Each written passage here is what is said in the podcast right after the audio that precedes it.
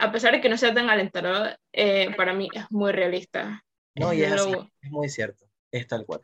Comparto o sea, que tú me estás diciendo que después de aquí se pone peor. no estoy diciendo eso.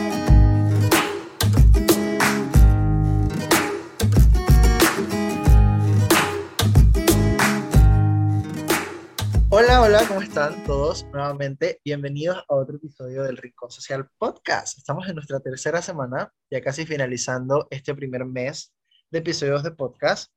Y como le comenté a la invitada de la semana pasada, la primera semana no mencioné mi nombre. Y yo sé que a este punto todo el mundo debe saber quién modera el podcast, pero por educación. Muy buenos días, público. Mi nombre es Jorge. Y hoy estoy acompañado de gente muy, muy especial, muy importante, énfasis en especial e importante para mí y para, para mucha gente en realidad. O sea, son gente muy famosa, gente muy, muy, muy, muy llena de amistades y de muy buena reputación. Eh, voy a pasar a presentarlas. La primera de ellas es estudiante de nutrición y dietética en la Universidad de Panamá actualmente. Ha sido voluntaria en en fundaciones como lo es FanLeak y en actividades benéficas a nivel comunitario desde la rama de su profesión. Ella es Emily Plumer. Emily, saluda, ¿cómo estás? ¡Eh! Feliz de tenerte en el podcast. Hola, buenas tardes, buenos días. Días, tardes, días, medias noches. Este podcast es, eh, está habilitado para que se escuche en todo momento, en toda hora y en todo lugar. Mucho gusto, feliz de estar aquí poder compartir mi experiencia con ustedes, que es algo pues bastante personal en realidad, no es nada relacionado con la carrera, así que no se asusten, todavía no les voy a dar consejos nutricionales, más que todo sobre cómo estamos llevando esta parte de la vida que llama adultez. Excelente, muy feliz de tenerte acá con nosotros. Nuestra siguiente invitada, que por cierto no lo mencioné, pero esta semana tenemos doble invitada. Oye, estamos avanzando. Eh, nuestra segunda invitada de este, esta semana en el podcast es estudiante de mercadeo y publicidad y es actualmente pasante en su rama de eh, pues, profesional, ¿no? Eh, aspira a ser una muy buena mercaderista, creo que es el término, ¿no? En, en lo que es el área de la moda y está muy involucrada en este mundo, pues, de lo que es la imagen personal, imagen corporativa y la publicidad en el mundo fashionista. Ella es Eiren Welch. ¿Cómo estás, Eiren? Eh, hola, Jorge. Eh, muchas gracias por invitarme a tu podcast. Eh, Encantada de estar acá, un placer tener este tema de conversatorio donde hay bastantes temas que se pueden desarrollar y podemos ayudar a mucha gente, a muchos jóvenes a poder entender lo que vivimos diariamente. De verdad que estoy muy feliz de tenerlas a las dos esta semana porque no pude pensar en mejores personas para tocar el tema que vamos a tocar esta semana. Y el tema de esta semana, sé que es un tema que a mucha gente le interesa, mucha gente contemporánea con nosotros. Dice el título del, episodio de esta semana, Crónicas de un adulto joven. Capítulo 1, Auxilio. ok, yo creo que todos podemos sentirnos como bien identificados con ese título y vamos a empezar a discutirlo porque créanme que se va a poner bueno a medida que vayamos avanzando. Vuelvo a nuestra pregunta inicial. El que no tiene, el que no tiene idea de qué está haciendo, diga yo. Yo.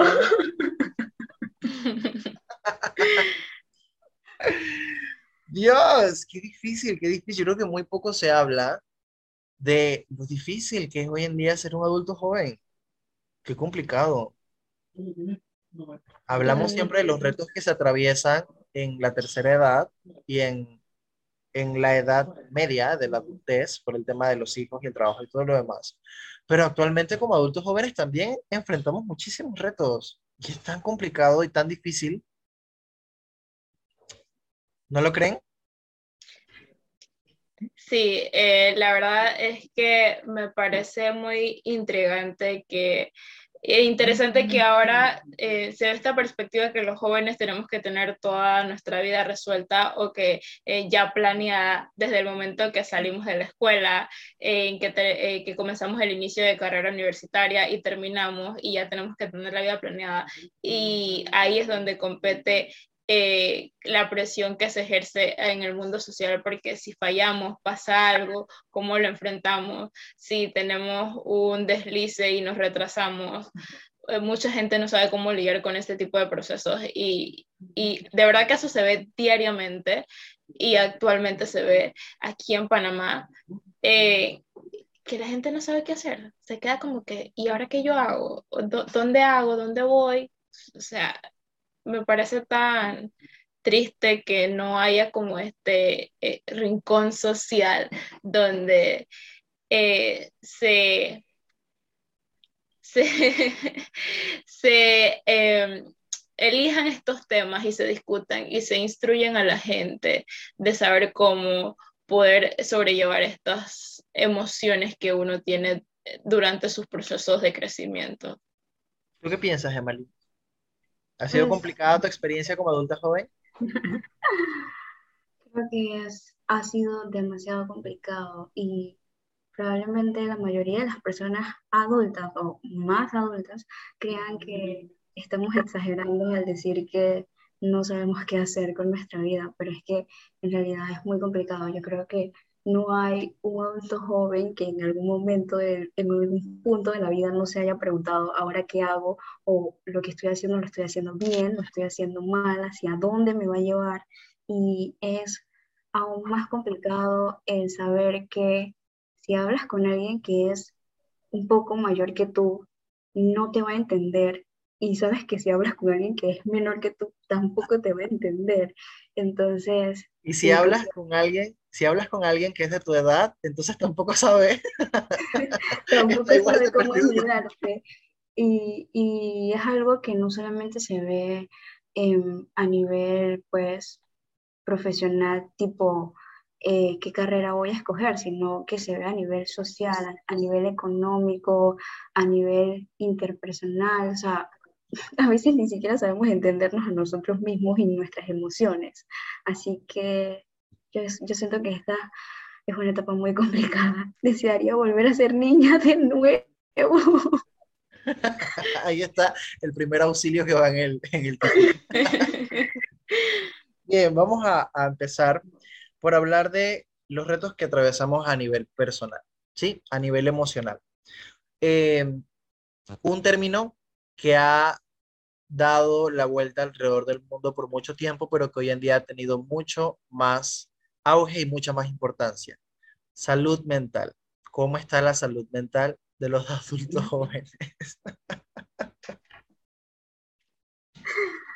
Eire, tu salud mental, cuéntanos. Eh, bueno, mi salud mental te puedo decir que en estos instantes está estable, eh, pero es porque eh, he lidiado con problemas o con situaciones en las cuales he tenido que enfrentar esta carga y presión que me he ejercido yo misma.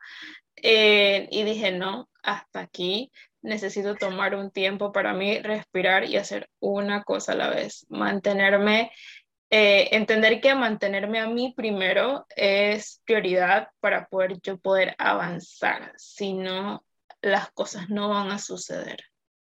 Entonces, desde ese entonces ese ha sido mi mantra y de verdad que eh, hago, eh, remarco esa frase, primero ponte a ti antes que todos los demás para poder seguir tú creciendo. Emily, salud mental. La otra cara de la moneda. Mi salud mental está destruida. Tenemos la que está estable y la que no. Totalmente por los opuestos no está destruida, o sea, no está estable porque, o sea, no está estable, pero no está destruida. Siento que em, reconocer en qué aspectos estoy fallando es como la mejor manera de buscar esa salud mental. Eh, pienso que el desconocimiento es lo que lleva a la destrucción. Entonces, no está totalmente estable, pero cada día va mejorando. Bueno, en mi caso, la verdad es que no va a mentir, he atravesado unos momentos bastante complejos últimamente. Y justamente porque he estado atravesando últimamente esos, esos, esas situaciones complicadas, eh, una de las conclusiones a las que llegaba mientras preparaba el material, ¿no? Para este episodio del podcast, eran esos factores que afectan la salud mental de los adultos jóvenes. ¿Qué son esas, esas características o esos factores sociales que realmente ponen en riesgo esa estabilidad que podríamos o necesitaríamos nosotros tener? Sí, para empezar, que la generación que nos precede eh, infravalora la salud mental. Sí, para ellos el tema de la salud mental es algo Sí, decía, hay un, un TikTok bastante eh, famoso últimamente, donde sale que cuando le digo a un boomer que no me siento bien emocionalmente, y ponen como la canción esta de, de, de Residente, donde dice, a ti no te faltó comida, a ti no te faltó no sé qué, la gente, si la gente de África hubiese tenido tus oportunidades, se habría graduado de las mejores universidades, no sé qué. O sea, ese no es el punto. El punto no es las oportunidades que tuviste. El punto es que el tener o no oportunidades no garantiza que vas a tener una buena salud mental si tu entorno social no es estable. Si en muchas ocasiones tu propia familia te genera una presión tan fuerte que te desequilibra a nivel emocional. El sentirte siempre cansado mentalmente, el sentirte siempre agotado físicamente no es normal y no es algo que deberíamos normalizar. Entonces, realmente ¿Cuáles piensan ustedes que son esos factores a nivel social que afectan la salud mental del adulto joven? Yo pienso que, pues, para mencionar uno sería em, lo que esperan las demás personas de ti. Siempre hay, o sea, tus padres esperan algo de ti, tus amigos esperan algo de ti, si tienes una relación, tu novio o novia espera algo de ti, entonces siempre las personas están esperando algo de ti. Entonces, al momento que tú no cumplas con eso que ellos están esperando, se vuelve un problema, se vuelve en pelea, se vuelve una carga emocional que probablemente no necesites en tu vida. Entonces, la parte complicada es cómo explicarles a ellos que no deben esperar nada de ti sin que se sientan ofendidos al respecto, ¿me entiendes? Sí, claro, totalmente. Eiren, ¿tú qué piensas? Eh, sí, yo la verdad que digo es eh, los grupos de amigos, los grupos sociales. Siento que esa es una de las más grandes presiones o factores que influyen en, la sociedad y en nosotros, porque asimismo como, eh, como, como les explico, si tienes un grupo de amigos que tienen tus mismas características o que se se puede combinar con, con tus características, pueden hacer match. Eh, y te va bien, o sea, todos te comprenden, pero si buscas un grupo de amigos o tienes un grupo de amigos donde hay ciertas expectativas, como dice Mali, o mantienen iPhone o se visten de cierta manera, entonces esta presión se te va a ejercer psicológicamente sin que te des cuenta de que me quiero vestir como ellos, quiero tener lo que ellos tienen, quiero alcanzar lo que ellos tienen, si ella tiene porque yo no puedo, y te vas a ejercer esa misma presión de querer crear esas mismas oportunidades que a veces no está mal, pero influye demasiado y ejerce demasiada presión a nivel mental y emocional en los jóvenes de hoy en día. Otro punto importante que creo que también ejerce una presión y creo que eh, nuestra aquí queridísima Emily es vivo viva ejemplo de esa presión, es el propio sistema educativo. El propio sistema, y más que nada el sistema educativo a nivel superior panameño, ejerce una presión demasiado fuerte en los estudiantes y esa presión generalmente desequilibra nuestra salud mental. Vuelvo y repito, sentirse cansado todo el tiempo, agotado todo el tiempo, no es normal y no debería ser normal. Pasar 10, 12, 15 horas estudiando no es normal y no debería ser normalizado. Cuéntanos tu experiencia, Emily. Solo tengo algo que decir. Tengo mucho sueño. eh, considero que, pues no, no es normal Eh, y no vamos a hablar que depende del tipo de carrera que elijas, porque tampoco es cierto, cada carrera tiene su grado de dificultad y pues hay personas que están aptas para algunas y para otras no, como sabemos. Pero el problema está en que yo pienso que nosotros tenemos eh, una educación muy pobre, muy mediocre, en la que los profesores piensan que el mejor profesor es aquel que deja más estudiantes. No sé si alguien se siente identificado con eso. Total, amiga, total. Pero pues no, no es así, no eres el mejor profesor por dejar a más estudiantes, eres el mejor profesor porque sabes impactar la vida de un estudiante de tal manera que lo motivas a seguir aprendiendo. Entonces, eso es nuestro mayor problema, además de que la virtualidad eh, le dio esta como oportunidad a los profesores de pensar que nosotros los estudiantes no tenemos nada que hacer con nuestras vidas y dejar un montón de tareas, un montón de parciales, un montón de charlas para ver muchas cosas que hacer que al final ejercen, como ya hemos mencionado anteriormente, una presión totalmente innecesaria. Y lo que hacen en lugar de motivarte es desmotivarte, hacerte sentir cansado o simplemente como rendirte. Tengo muchos compañeros que salieron de la carrera porque no lo soportaron, no supieron cómo llevar la carga.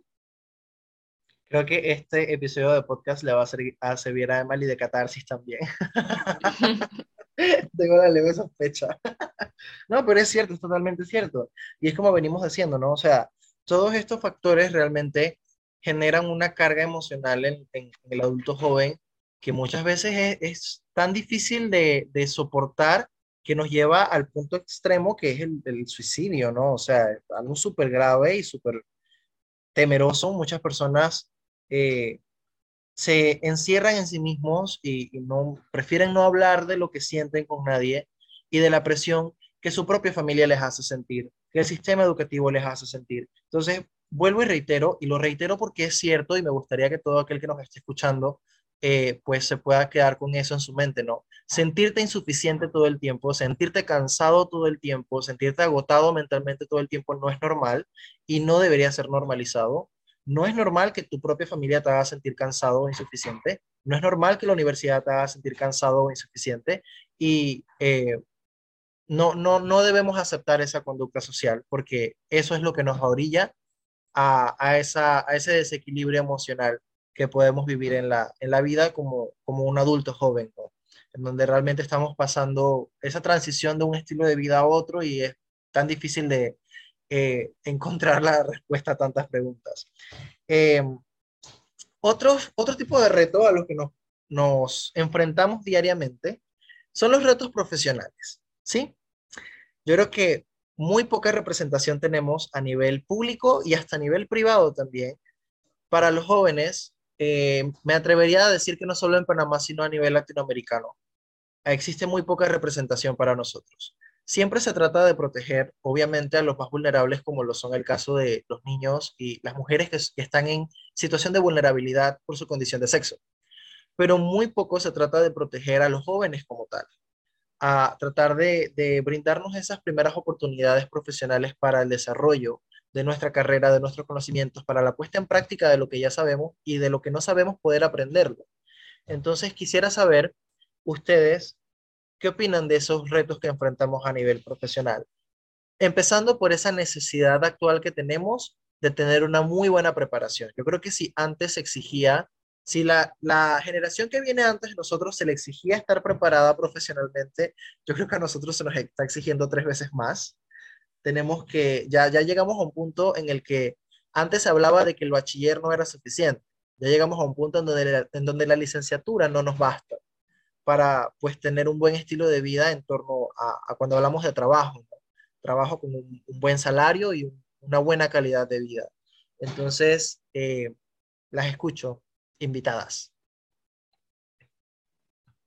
Eh, bueno, de mi parte te puedo decir porque estoy ya laborando, por así decirlo, en una empresa en la cual eh, no, es, no es mala, pero asimismo te exige eh, en el sentido de que acabo de salir de la universidad, pero esperaban que ya supiera manejar toda la tecnología habido y por haber en el área de mi profesión, lo cual es inédito porque ¿cómo voy a saber manejar algo que todavía estoy empezando a conocer profundamente en la universidad y es algo que, como mencionas, el sistema educativo eh, tiene que cambiar de alguna manera. Están enseñando mucho lo que es la parte teórica y los estudiantes o nosotros los jóvenes necesitamos ahora para poder eh, obtener un trabajo, es la parte práctica.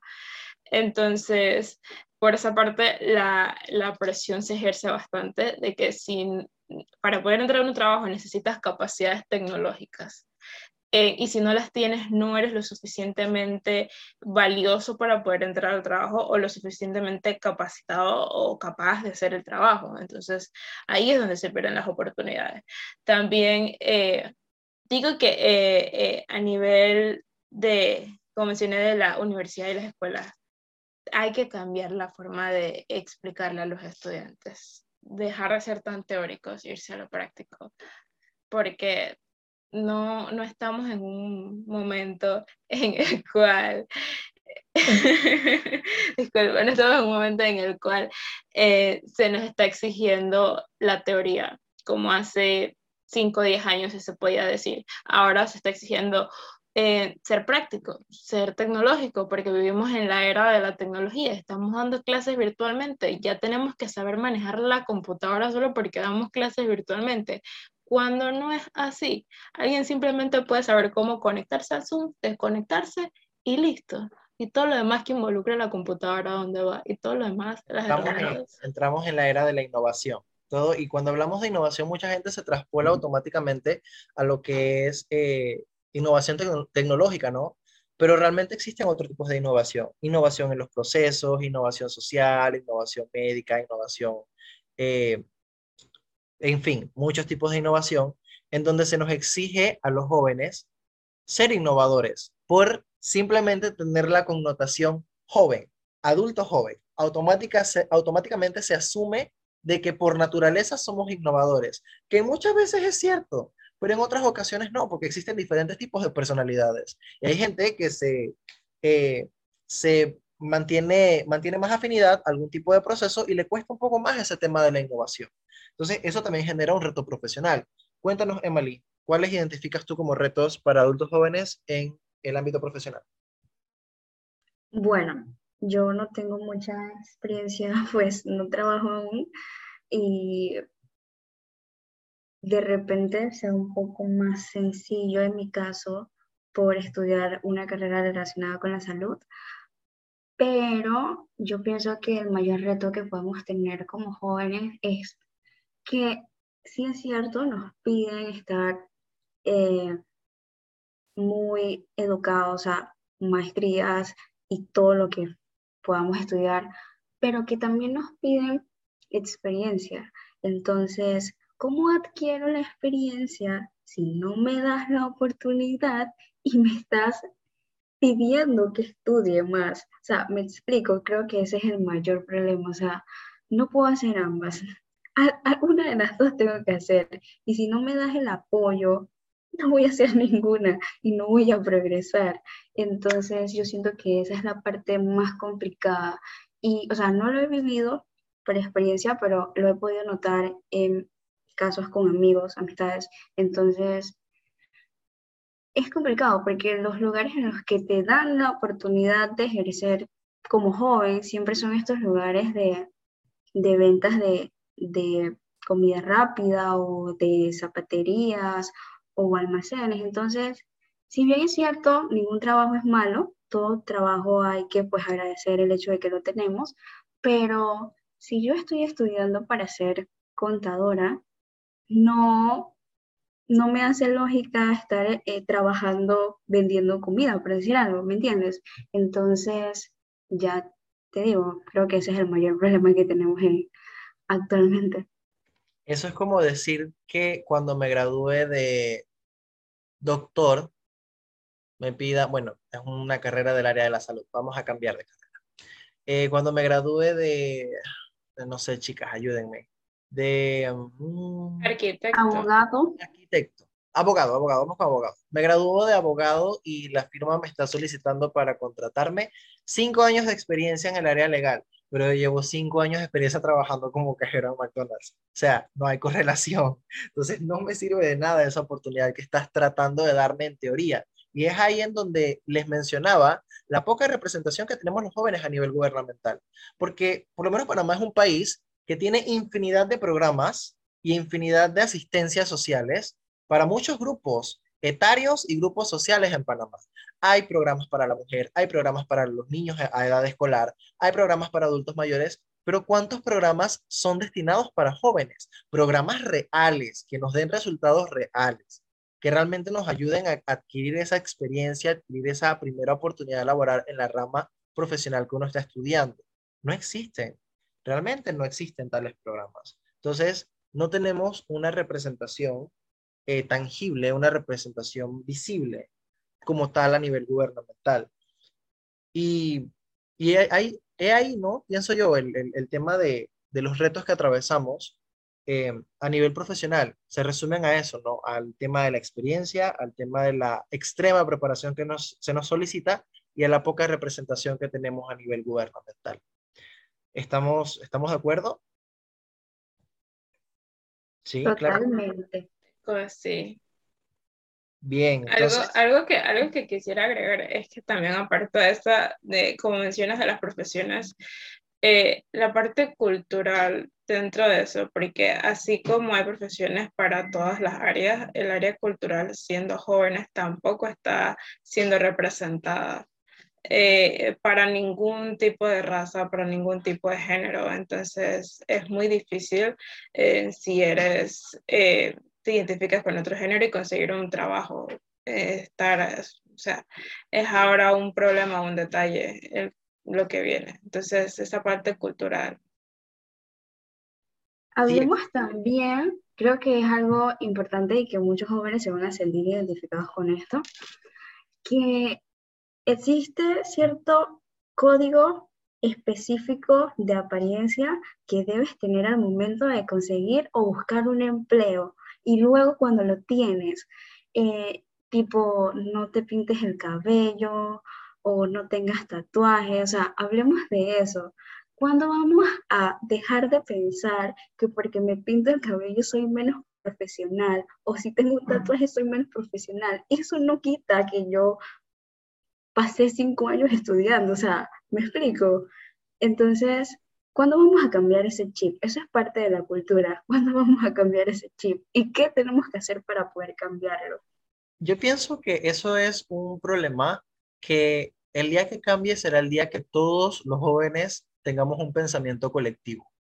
Porque una sola golondrina no hace verano. Y resulta que yo, Jorge Frías González, como trabajador social, me gradué, saqué mi idoneidad y me pinté mi cabello de verde y yo voy a, porque mi cabello verde no determina que soy buen o mal profesional de trabajo social, pero resulta que no conseguí trabajo porque ninguna empresa, ninguna fundación va a contratar a Jorge, trabajador social de cabello verde.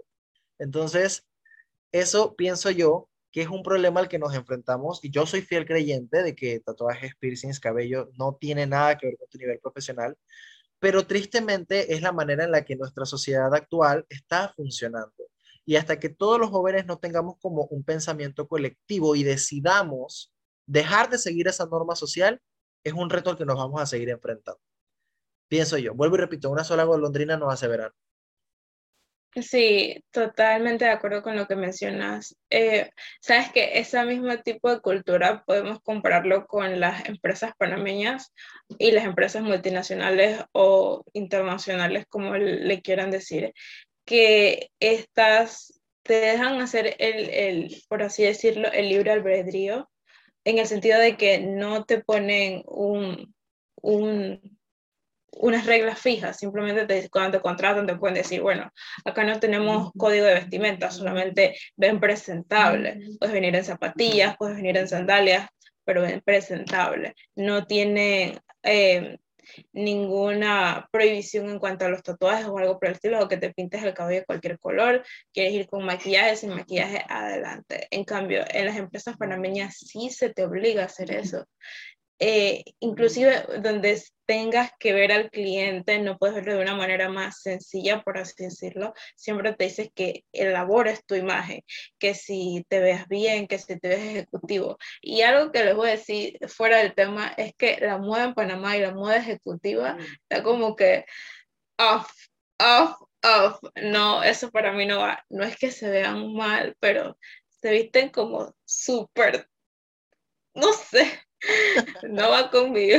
Entiéndela, muchachos, es su rama profesional. de moda. No, es que es en serio, es en serio. Ustedes ven y se van caminando por cualquier lado de la calle y ven a las personas, o a las mujeres o a los hombres, cómo se ven. Y están trabajando detrás de un escritorio o detrás de una bodega y están encamisados, encorbatados y enzapatados. O sea, es algo increíble no, no, no digo que desestimo que haberse verse bien para ir a trabajar esté mal, pero una exigencia así para algo que no va al punto de tu puesto de trabajo. Exacto, para funciones que no van dentro de, la... Y, es un problema porque las empresas colocan incluso el, código de vestimenta dentro de la, el reglamento interno de la corporación. Entonces, desde el propio núcleo a nivel corporativo, ya tienes el punto de discriminación de que una persona que llegue con tatuajes no la vas a contratar, porque el, tema del código, eh, miento, perdón, el reglamento interno de la empresa ya inicialmente establece ciertas normas y ciertos parámetros. Entonces, ¿desde dónde tenemos el problema? Desde el, propio núcleo, ¿no? Emily, ¿nos querías comentar? De hecho, les iba a comentar que en el verano estuve buscando eh, plazas de trabajo. Entonces, me llamaba la atención que muchas de estas plazas decían em, buena apariencia. Pero, ¿qué es la buena apariencia? La buena apariencia para mí es lo mismo que es para ti, porque a mí me gusta estar con mis trenzas, pero de repente eso no es una buena apariencia para ti. O sea, para ti yo tengo que ir todos los días con plancha y blower, aunque mis trenzas a mí se me queden súper cool, entonces, ya desde ahí tú te quedas como, ¿aplico? ¿No aplico? ¿Será que me van a aceptar? ¿Será que me darán la oportunidad? Hay mucho que cambiar. Hace un tiempo atrás veía yo un documental sobre mujeres colonenses y mujeres, no voy a decir colonenses, mujeres afrodescendientes, que afirmaban que para una entrevista de trabajo en un banco, eh, una muchacha tuvo que cortarse su cabello natural y ponerse una peluca lisa, de cabello liso, para ir a la entrevista, porque sabía que si iba con su cabello natural no la iban a aceptar y necesitaba desesperadamente el trabajo. Ese es el nivel de discriminación al que nos enfrentamos los adultos jóvenes en Latinoamérica y en muchas partes del mundo todavía. Y bueno, nosotros por nuestra experiencia específicamente en Panamá. Pero bueno, vamos a pasar a otro tipo de reto. Creo que es uno de los retos que más nos va a costar analizar en esta sesión. y son los retos amorosos que atraviesa el adulto joven hoy en día. El tema de las relaciones interpersonales. ¿Y por qué digo que son retos a los que nos enfrentamos? Porque si eres un adulto joven que no tiene una relación seria y estable y prefieres conocer más de una persona eh, esporádicamente o salir de manera libre, está mal. Socialmente está mal. Y, y, resulta que si eres chica hay muchísimas connotaciones que no vamos a decir porque tengo que poner este podcast en categoría versión limpia, no explícita. Pero si estuviera en versión explícita, créame que las diría. Y si eres hombre, pues hay otras connotaciones que también se utilizan. ¿Sí? Entonces, eh, pero resulta que si eres un adulto joven que decide tener una relación estable, seria y establecerte de manera temprana, tampoco, porque entonces, ¿qué te pasa? entonces, ¿dónde está ese punto de balance, ese punto de, de, de estabilidad que nosotros podemos encontrar y decir, ¿sabes qué? Aquí en esta parte me siento cómodo.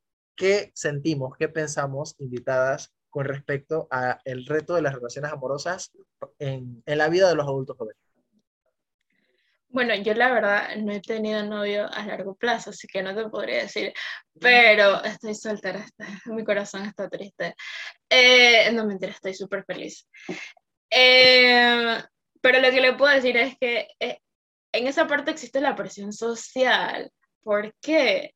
Porque te dicen que ves estos videos en TikTok, en YouTube, en redes sociales, whatever, que necesitas tener una pareja o estar, tener un novio, te dan ganas de tener un novio, ay, magnífico. Y entonces vas a la esquina, a la vuelta de la esquina, te consigues un novio y no, no, lo, no lo conoces, no sabes, no, sabes, no sabes más de cuatro cosas de él. Okay, ustedes, ustedes, nuestro público no lo ve, pero la cara de Emily fue a la vuelta de la esquina. ¿Qué esquina es esa?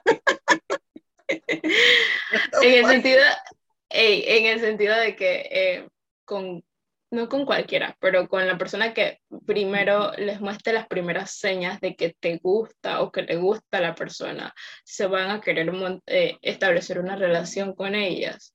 Y ese es el detalle, ahí es donde viene la presión de que eh, vamos a andar, vamos a estar juntos, y, pero no, no convives con esa persona en, en, el sentido amoroso, ¿cierto? En más que convives es en el sentido de amistad, estar con esa persona es una amistad, puede llevar algo más, se pueden tener algunos sentimientos mucho más, pero establecer una relación formal a los 15, 17, 20 años, a ver, yo estoy todavía descubriéndome a mí, yo para qué quiero una relación. No estoy para eso. Relatable. Emily, cuéntanos. bueno, como una persona que sí tuvo una relación a largo plazo durante mucho tiempo. Madre. No puedo. Y a muy temprana edad, pues... Qué pecado. Creo que es como complicado, pero, o sea, tener una relación, siempre lo he dicho, es complicado, ya sea que sea tu novio, sea tu amigo, sea tu vecino, sea tu papá, sea tu mamá, las relaciones entre los humanos siempre son complicadas. Pero al hablar de un noviazgo específico, Em, yo pienso que lo complicado es conocer a alguien que pueda congeniar contigo de la manera correcta. No estoy diciendo que estén de acuerdo en todo, pero que encuentres como esa conexión, pues. Y siento que eso es lo más importante porque ya luego de encontrar esa conexión, sabes que puedes contar con esa persona en todo momento. Pero también es importante saber que a veces eso no lo vas a encontrar en un novio, sino que lo vas a encontrar en un amigo. Y creo que es aún como más especial en tener eso en una amistad que tenerlo en un noviazgo. Ya el punto de que si quieres o no conocer muchas personas o quieres tener una relación estable, pienso que eso es relativo, o sea, depende de lo que tú quieras, o sea, nadie te puede decir que tienes 20 años y tú no puedes tener una relación estable, no, claro que sí puedes, si tú quieres, tú puedes, pero y si quieres conocer mil personas antes de encontrar el amor de tu vida, también está bien, nadie tiene por qué decirte que eso no es así, porque no hay una manera como específica de hacer las cosas, no hay una manera específica de, de formar una familia, así que da igual, o sea, hazlo. Si, quieres, si tú quieres, si tú sientes que tienes que conocer un millón de personas para saber cuál es la correcta, hazlo. Si tú sientes que conociste a la persona y esa es la correcta, hazlo también. O sea, inténtalo. ¿Qué es lo peor que puede pasar? Conocer un millón de personas siempre y cuando no le hagas daño emocional a ninguna. Jóvenes, cuidado con eso. Bien, yo, yo, creo este tema... Adelante, Mari, cuéntanos. Yo creo que eso del daño emocional es como complicado porque tú no sabes cómo va a ser, cómo, qué es lo que va a pasar en una relación, no sabes qué dependencias pueda tener en una persona y cómo, de qué manera se va a aferrar a ti o tú de ella. Entonces, aunque no lo quieras, aunque trates de evitarlo, de una u otra forma vas a lastimar a alguien. O sea, de una u otra forma sales tu herido o hieres a alguien. Así que sí, se trata de evitar el mayor daño posible, pero siempre hay como esa, ese margen de, error. yo, quiero, yo quiero agregar algo al comentario que hace Mali. Eh, y es algo que mi mamá me dijo hace mucho tiempo. Y es que cuando tú vas a encontrar pareja o vas a estar con alguien, asegúrate que esa persona no sea tu fuente de felicidad. uno mismo tiene que ser su propia fuente de felicidad y traer a la mesa junto con la otra persona su felicidad y compartirla una con el otro. No puedes hacer o no puedes decir que la persona es tu felicidad porque estás creando una dependencia, tanto emocional como física, como mental. El día de mañana esa persona te deja y hasta ahí llegó tu salud mental. Entonces, e, ese es mi consejo para todos los que escuchan esto, sean su propia fuente de felicidad y el día que encuentren una pareja, lleven su felicidad a la mesa junto con ella y compártanla. Ese consejo en realidad es muy acertado. Yo les digo que lo tomen y aplíquenlo en su vida, porque pues por experiencia me pasó que em, llegaron a decirme, ¿cuándo voy a ser yo tu prioridad? Y yo como que, ¿qué? tengo muchas cosas, o sea, no es que no seas importante, pero hay, o sea, hay cosas que son más importantes, lo siento, no encuentro otra manera de decirlo. Son más importantes porque, precisamente porque son mías, son cosas mías, son, eh, son posiciones a las cuales yo quiero llegar, son cosas que yo quiero hacer, son cosas que yo amo. Entonces, no me puedes pedir que ponga esas cosas, que me ponga a mí en segundo lugar para ponerte a ti de primero. Eso no puede ser, no va a ocurrir. Quien les diga eso, déjenlo. Eso es un red flag garantizado. No, yo, yo la verdad es que en este tema de las relaciones amorosas, como adulto joven actualmente, 2022, yo creo que hasta, hasta cierto miedo a tener una relación le he desarrollado, ¿saben? justamente por el tema de la normalización de lo que socialmente se entiende por una relación. Vemos tantos videos de, risa o, TikToks de, comedia sobre el ser celoso, sobre el, revisar pertenencias personales, sobre el dejar de, hablar con ciertas amistades porque tu pareja no le gusta, que la gente lo ve como normal y qué risa, qué gracioso en lo personal, hablaba justamente de esto en el primer episodio del podcast, la, los celos no son normales. Eso no debe normalizarse. Y es correcto, en muchas ocasiones se, se, se, leen muchos comentarios en la sección de comentarios de, ay, sí soy. O sea, no, no. Porque revísate, si eres, por favor, analízate, porque eso no es normal. Eh, bueno, yo la verdad eh, estoy totalmente de acuerdo con lo que mencionas. De verdad que la sociedad juega un papel muy importante hoy en día y en estando en relaciones amorosas o no. Eh, algo que también quiero mencionar que hace junto con lo que dice Emily es que uno se tiene que realizar. Por más que digan que la pareja está para apoyar, realícense primero ustedes y luego métanse en una relación ¿Por qué, les digo esto? Porque así como dice Mali, tuvo la experiencia, eh, están, están escuchando la voz de la experiencia, por así decirlo. Alguien le dijo a ella, ponte tú de segundo y yo de primero. Say what? Eso no va conmigo. Entonces, realícense primero en el sentido de que llénense ustedes mismos, tengan la confianza en ustedes mismos, que si el día de mañana esa persona X te deja, tú puedes decir, aquí estoy para yo y yo sé cómo defenderme. Simplemente eso.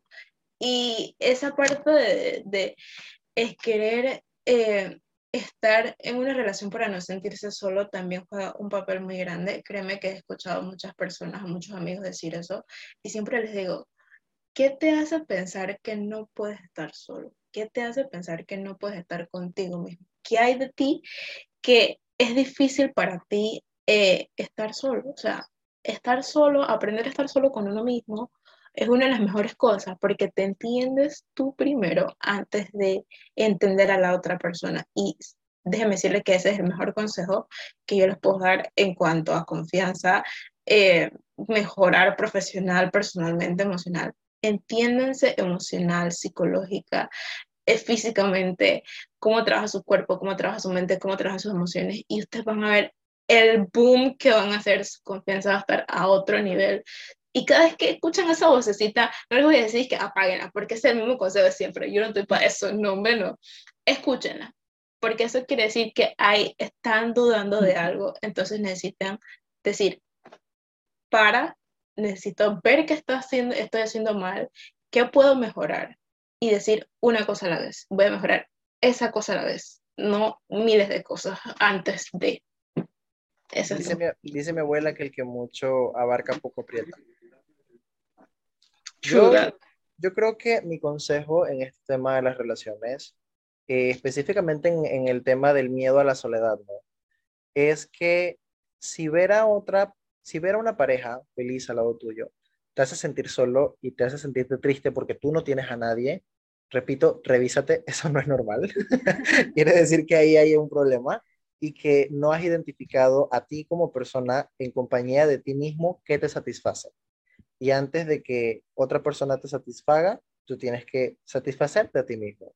Entonces, también recordar que a pesar de la presión social, no todos estamos obligados a tener una vida de pareja. O sea, esta idea social de que pasa el tren y te deja, eh, como dice Sandra Sandoval, no es cierto, no es una obligación que tengas una, una pareja. Hay personas que están destinadas a vivir felizmente casado con ocho hijos. Hay gente que está destinada a vivir felizmente consigo mismo.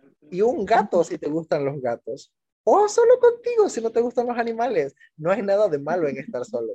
Entonces yo creo que dejar de, de satanizar esta idea de ser adulto y estar solo y no tener a nadie porque qué feo, qué triste. No, estar solo no necesariamente significa una vida de soledad y tristeza. Eso no es sinónimo. Una, una cosa no tiene relación con la otra, pienso yo. Entonces, mi consejo es que siempre recordemos que no estamos obligados a vivir con pareja, que sea una decisión personal cuando te sientas listo a convivir con una persona más allá, a soportar a una persona, porque digan lo que digan, eh, el tener una pareja es un compromiso en muchos niveles, el convivir en, con una pareja bajo el mismo techo es un compromiso en muchos niveles y, y no es fácil. No es sencillo, no es una decisión que se deba tomar a la ligera. Emily, ¿querías comentarnos algo? También, pues, para agregar, ya que estábamos hablando respecto de la soledad, son experiencias. en estos días eh, estaba hablando con un compañero de la universidad y es cierto que satanizamos esto de la soledad y no solo a nivel de el noviazgo, sino en general, pues eh, él me estaba comentando como que, ay no, qué pereza comer solo, que no sé qué, yo como que, a mí me gusta comer sola y no le veo nada de malo a eso. Y él como que, no, ¿cómo vas a comer sola? Que no sé qué, que pobrecita, que la gente te ve, que no tienes amigos. Y yo como que, mi paz o sea, tú no sabes la paz que yo tengo cuando yo estoy sola. O sea, hablemos de eso.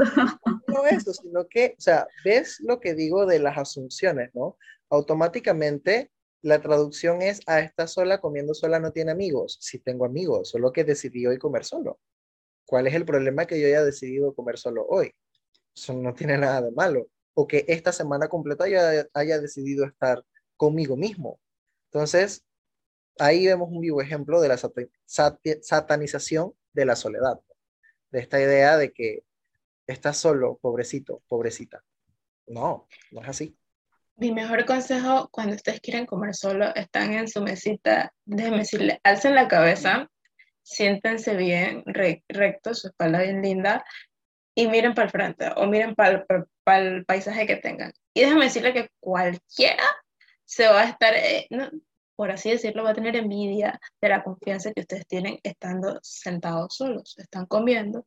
Proyectense que ustedes están en París, allá en la Fashion Week, conmigo, con quien quieran, y están comiendo en una de estas mesas donde hay gente importante. Así mismo son ustedes, ustedes son importantes, están comiendo. Proyectense y siéntense de esa misma manera. Eso eso es lo que le puedo decir al, al respecto. Al respecto del otro tema, Emily, tú tienes mucha experiencia. Yo, yo lo único que quiero agregar es que yo hasta el día de hoy no me había dado cuenta de lo buena consejera que es Aiden. Te están viendo, se dan cuenta que no me escucha. Esto es, queda en evidencia dentro de este podcast. Él no me escucha.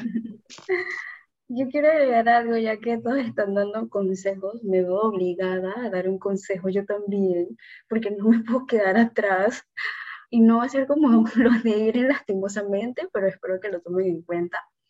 Y es que el sentir amor o el decir que sientes amor por una persona a veces no es suficiente motivo como para quedarte con esa persona.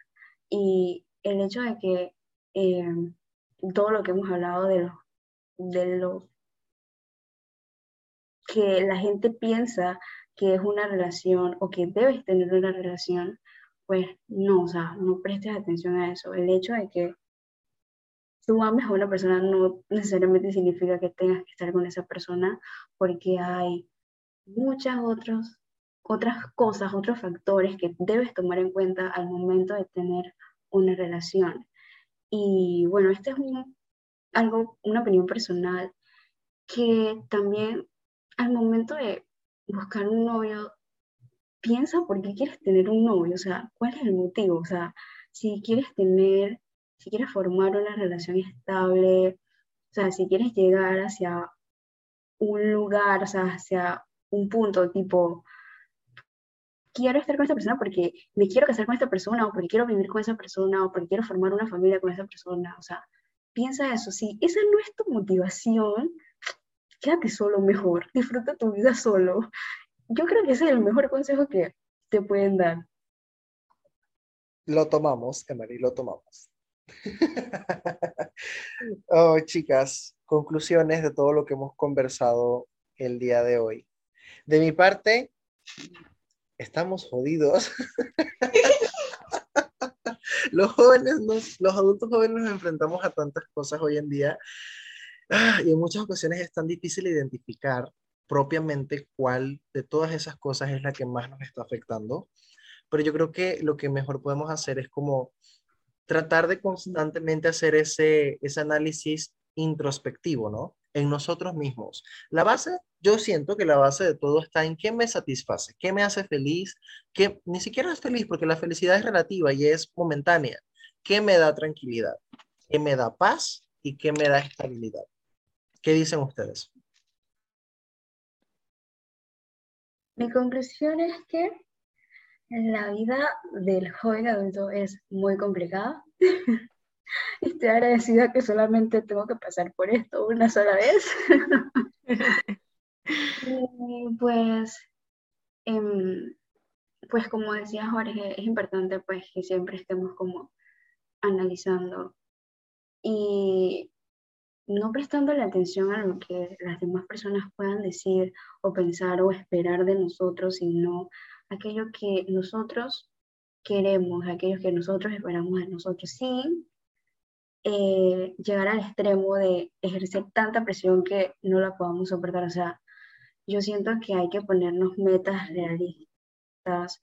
Eh, yo siento que no tenemos que tener nuestra vida resuelta eh, a una edad específica yo siento que la manera en la que estemos haciendo las cosas, ya sea que la forma en la que lo haga yo no sea la misma forma en la que lo haga Eiren o que lo haga Jorge, está bien, o sea, es tu vida y nadie puede decirte cómo vivirla. Te pueden dar consejos que tienes que analizar y saber si los vas a poner en práctica o no, pero, o sea, nadie puede decirte cómo vivir la vida, solo trata de hacerlo de la forma en que tú creas que es correcta. Eh, bueno, lo que yo les puedo agregar es que tómense la vida completamente un día a la vez. Como dice Mali, todo es pasajero, pero sin embargo, eh, las cosas hay que hacerla una sola cosa a la vez, no te enfoques en muchas. Trata de enfocarte en ti y después en luchas contra el mundo, por así decirlo. Eh, en consejos de pareja, ya lo dije y lo seguiré diciendo, sean su felicidad propia y después compartanla con otra persona. Y lo único que les puedo decir cuando caminan por ahí, cabeza en alto amigos, porque esta lucha no acaba, sino hasta el momento que cada uno esté ahí abajo, seis metros bajo tierra. Así que esto es algo que la sociedad y nosotros vamos a tener eh, que seguir viviendo diariamente, porque vivimos en una época donde el cambio, como dice Jorge, la innovación, la presión social va a ejercer sobre nosotros los jóvenes. Ese último consejo no fue tan alentador, Irene, como eso de que la lucha nunca acaba. La lucha nunca acaba, amigo. Amigo, estemos donde estemos, eh, siempre va a haber algo que nos va a, a, quitar el, eh, no a quitar, no a quitar el sueño, que nos va a crear un poco de estrés y tenemos que saber que enfrentando o no, igual eh, la vida va a seguir y no acaba porque cada día te encuentras con un nuevo reto que tienes que sobrellevar. Entonces, a pesar de que no sea tan alentador, eh, para mí es muy realista. No, y es, es muy cierto, es tal cual. Comparto o sea, que me estás diciendo que después de aquí se pone peor. no estoy diciendo eso. Solo estoy diciendo que una vez salgas de la universidad, las cosas van a ser un poco más suaves, pero eh, los retos van a ser más difíciles. Ay, Dios. va a tener más tiempo, pero ustedes me entendieron. claro, claro de verdad que... Eh, Me vacila mucho. Yo estoy muy, muy contento de, de, haberlas tenido, haber conversado con ustedes. A nuestro público, advertirles que estas van a ser invitadas eh, bien consecutivas o concurrentes en, en, nuestro podcast, por decirlo de alguna manera. Repito, son personas muy especiales para mí, muy importantes y personas con las que adoro debatir diferentes tipos de temas. Eh, chicas, ¿dónde puede nuestro público localizarlas? Redes sociales. Eiren. Ni yo me sé mi propia red social, déjame buscarla. Qué triste la vida. Eh, bueno, eh, para aquellos que no saben, eh, ahorita estoy trabajando en un proyecto, todavía no le tengo nombre, pero lo estaré publicando en mi red social personal que mantengo prácticamente ahorita vacía. me pueden encontrar como, ya les digo específicamente, Welchito, Welch, W-E-L-S-H-I-T-O, eh, piso abajo. Eh, eh, próximamente estaré haciendo un proyecto en base a moda, si quieren saber un poco más de eso. y bueno, espero que compartan la misma opinión que yo o me puedan aportar un poquito más para yo crecer así como Jorge lo está haciendo. Vamos a estar súper pendiente de tu próximo proyecto. Emily, redes sociales. Uy. ok, mis redes sociales. Pueden encontrarme en Instagram como Emily, Emily con M al final, H-E-M-A-L-Y-M, eh, rayita abajo. y bueno, yo pues actualmente no estoy en ningún proyecto ni nada parecido, pero Esporádicamente subo uno que otra recomendación nutricional, lo pueden poner en práctica, recordarles que coman saludablemente, que realicen ejercicio, que no vivan una vida sedentaria, todas estas cosas que ustedes ya saben pero no ponen en práctica. no, pues básico. no, pues. nuevamente, muchísimas gracias a las dos, de verdad, muy feliz eh, muy contento con el resultado de todo y sé que este episodio, a pesar de que ha sido uno de los más largos, pues va a ser uno que la gente se va a sentir tan relacionada al tema que pues no lo va a querer soltar. Así que sin más, recordarles que nos sigan arroba Rincón Social PTY y arroba Jorge Frías TS. Así que sin más, nos vemos o nos escuchamos en el próximo episodio de la próxima semana, viernes, no se lo pierdan. Chao, chao. You're giving me chills at a hundred